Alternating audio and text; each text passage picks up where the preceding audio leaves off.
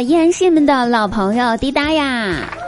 喜欢滴答的朋友们可以加一下我们家 QQ 群幺三二八九幺五八幺三二八九幺五八哟。每天晚上九点半打开喜马拉雅搜索“滴答姑娘”四个字就可以进入直播间和我实时互动啦，等你们不见不散哦。哎，早上的时候上班路上吧，然后看到一个摩的呀，这个摩的真的是非常的牛逼 plus，加上这个摩的师傅，一共四个人在车上，堪比印度叠罗汉。这在咱们中国就是已经严重超载了，对不对？然后在过十字路口的时候，交警叔叔哎打了个手势让他停下来。就在大家都觉得摩的师傅惨了要被罚款了的时候，摩的师傅对着交警大喊了一声：“坐不下了，你重新打个车吧。”然后师傅骑着车一溜烟儿跑了。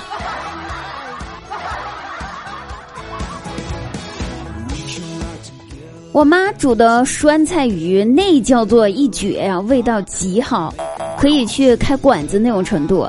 然后昨天晚上吧，她又煮了酸菜鱼这道硬菜，我和我爸两人吃了贼多，可是我妈吧却一口不动，哎，说是不太想吃。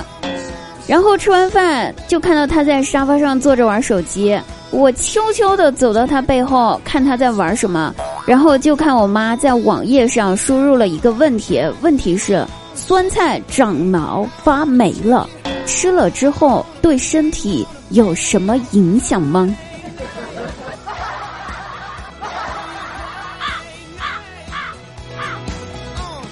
现在呢，疫情的形势又严峻起来了，大家一定要多多注意一下，好好待在家里面，不要到处乱跑哈。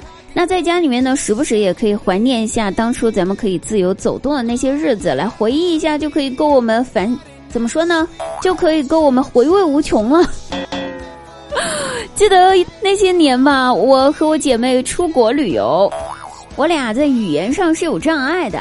然后，但是吧，我俩虽然在语言上有障碍，可是我们喜欢逛街呀，女人嘛，逛街是天性。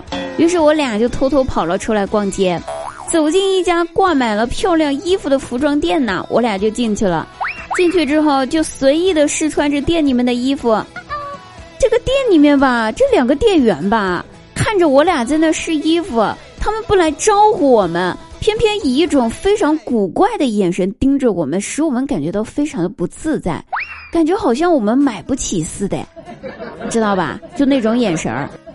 于是我和我姐妹，我俩就暗暗的商量着，一会儿我们一定要多多的买几件衣服，打打他们的脸，哐哐哐的那种。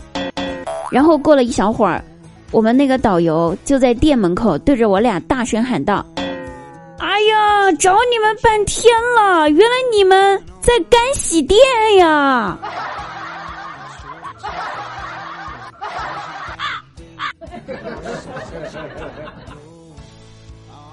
回家路上呢，等红绿灯的马路边上，只见一个姑娘情绪十分低落，看着车来车往的她，忍不住掉下了眼泪。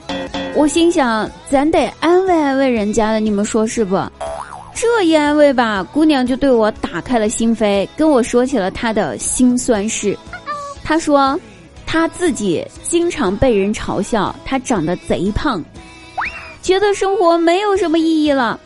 于是我就安慰她说：“姑娘，生活难免磕磕绊绊，面对嘲讽和挫折，千万不要沮丧，一定要活出自己，活出精彩。”才是对这些嘲讽最好的还击。如果实在咱们难受，可以适当的蹲下来，给自己一个拥抱，一切都会好起来的。然后他听了我这段话，冲我点了点头，擦干了眼泪，试了一下，因为太胖，没有蹲下去。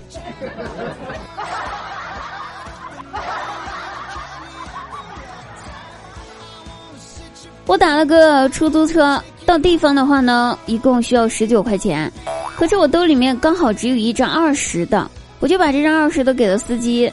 司机吧，在他自个儿兜里面翻了半天，没找到零钱。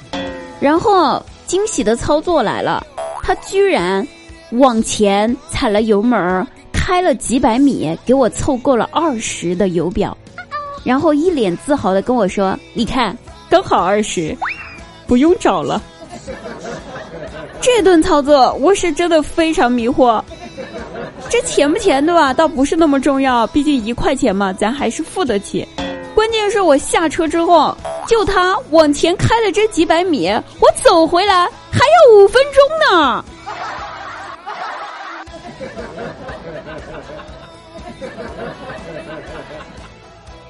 Hello，，各位朋友，本节目就到此结束了，我们下期再会哦！记得直播间不见不散。